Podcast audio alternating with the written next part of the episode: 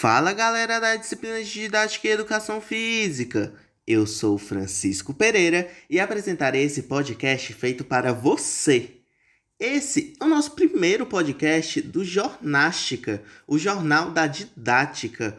E estamos hoje com ele, o professor pós-doutor Luiz Sanches Neto, adjunto da UFC no Instituto de Educação Física e Esportes, membro permanente do programa de pós-graduação em Educação Física da UFRN, bacharel e licenciado em Educação Física pela USP, mestre e doutor em Pedagogia da Motricidade Humana com pós-doutorado em Educação pela Universidade Estadual Paulista.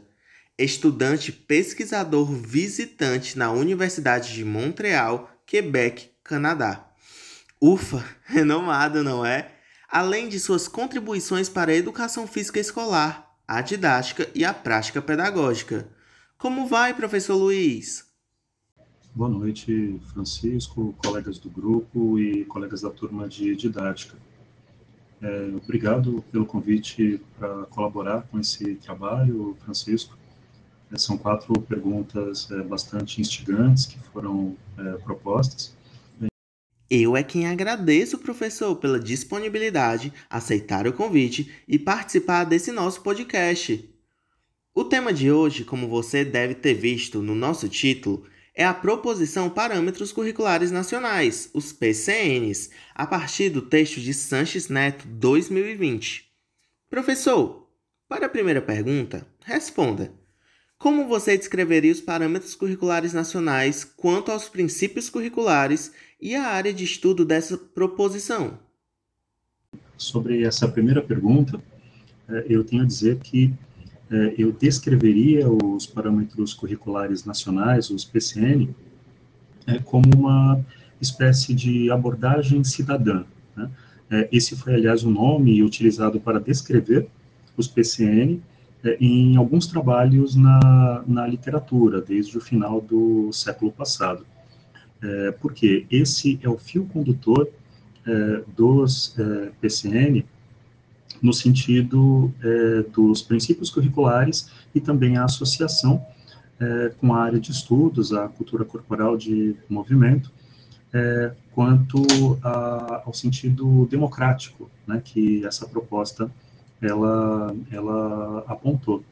Então, é, de forma sintética, é, os PCN, eles é, apresentaram um certo sentido que, que poderia ser entendido como progressista, contudo, é, tem algumas contradições né, na, na, na, concretização, de fato, da, da proposta, é, sobretudo quanto à fragmentação é, dos conteúdos em dimensões. Né? Então, é, ao invés do entendimento de que todos os conteúdos seriam conceituais, procedimentais e atitudinais, é, o problema principal é que nessa proposta, né, o entendimento é que alguns conteúdos seriam conceituais, alguns procedimentais é, e, e, alguns atitudinais. Então, esse problema da fragmentação é o principal com relação aos PCN.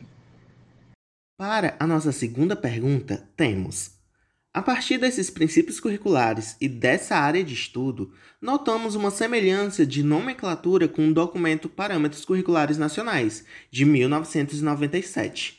Você poderia discorrer sobre como essa proposição e esse documento podem estar ligados? Bem, essa semelhança entre os é, parâmetros curriculares nacionais é, e, e, a ideia né, do, dos PCN é que é, se trata de uma, de uma proposição é, que tem é, é diferentes documentos que a subsidiam. Então, é, há parâmetros curriculares nacionais para as séries iniciais do ensino fundamental e depois houve uma mudança de séries para anos, né, também para os anos finais do ensino fundamental, e também houve um documento complementar referente ao nono ano do ensino fundamental, quando foi criado esse, é, é, esse ano a mais né, no, no, ensino fundamental, que não havia. Assim como há parâmetros também para o ensino médio e um equivalente à época para a educação infantil, que eram os referenciais curriculares nacionais. É, bem, essa, essa relação, ela indica é, uma coerência interna na, na proposta, assim como a associação com a área de estudos, é, conforme eu havia mencionado. É, contudo, é, é, múltiplos olhares já utilizados né, pra, na análise dos parâmetros curriculares nacionais indicam que essa perspectiva ela teve, além da questão da fragmentação que eu, que eu apontei, é, também é, um, um, caráter que ele é, é compulsório. Né? Por que compulsório? Porque os PCN, eles não eram obrigatórios, e não são obrigatórios. Porém, as DCN, as Diretrizes Curriculares Nacionais, elas são obrigatórias. Os PCN, eles foram organizados é, à luz das DCN. Então, para seguir as DCN, é, invariavelmente foi necessário utilizar os PCN, sobretudo é, com relação a critérios de avaliação é, direcionados para as escolas de educação básica. Muito bem explicado, professor. Assim, Tendo em vista a sua formação como professor de educação física, como podemos adotar a proposição Parâmetros Curriculares Nacionais nas aulas de educação física em uma situação presencial de ensino? Essa é de fato uma pergunta bastante instigante, né? até porque eu aprendi sobre os parâmetros curriculares nacionais durante a minha graduação.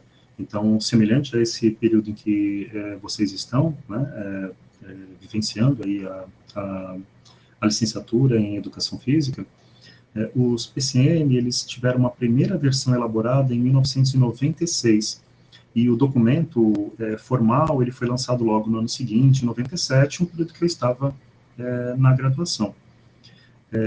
bem, quanto a, a como né, é, viabilizar, utilizar o, os PCN é, no trabalho como professor de educação física, eu posso dizer que desde que eu aprendi sobre os PCN ainda na graduação, é, não é, me passou a compreensão de que eu poderia utilizar apenas os parâmetros curriculares nacionais é, em situações é, de ensino. Eu penso que é importante mencionar isso, porque isso vale também para outras perspectivas. Né? Eu entendia que é, uma proposta isolada, assim como os PCN, é, não, não resolveriam né, os dilemas, mesmo antes de ser professor.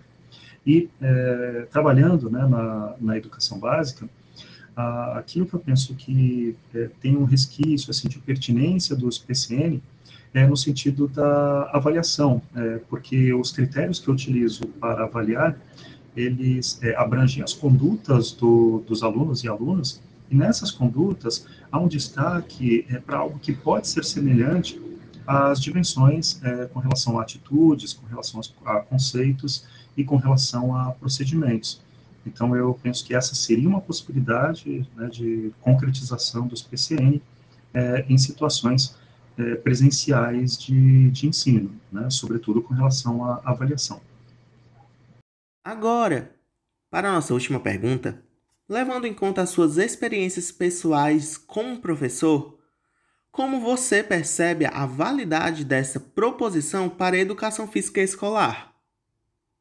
É, considerando a minha trajetória, é, tanto como professor na educação básica quanto no ensino superior, e também o acúmulo né, de trabalhos concomitantes é, nos, nos, dois segmentos, é, eu entendo que, como professor na educação básica, é, os PCN, é, eles possibilitam uma, uma visão é, acerca dos temas considerados temas transversais né, dentro do, do escopo dos documentos.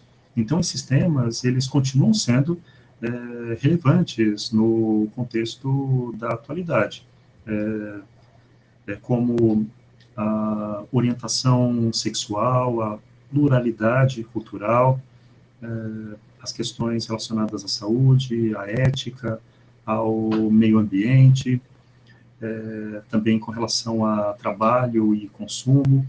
É, esses, é, esses temas, eles é, não são apenas pertinentes à educação física, mas todos os componentes curriculares.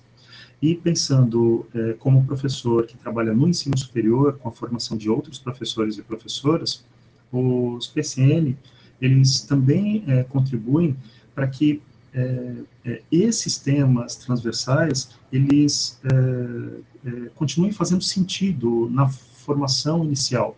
Ou seja, é, como nós, em 2021, né, olhamos para, para essas questões que já eram apontadas ao final do século XX, na segunda metade dos anos 90, quanto a a orientação sexual, a pluralidade cultural.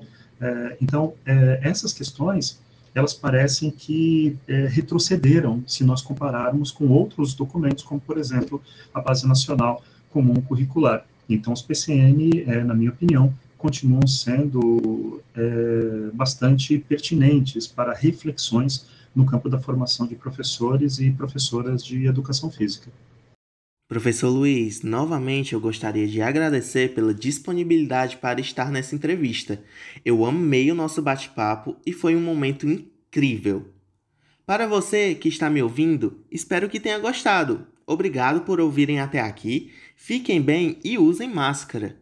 E assim termina o nosso primeiro podcast do Jornástica, o Jornal da Didática.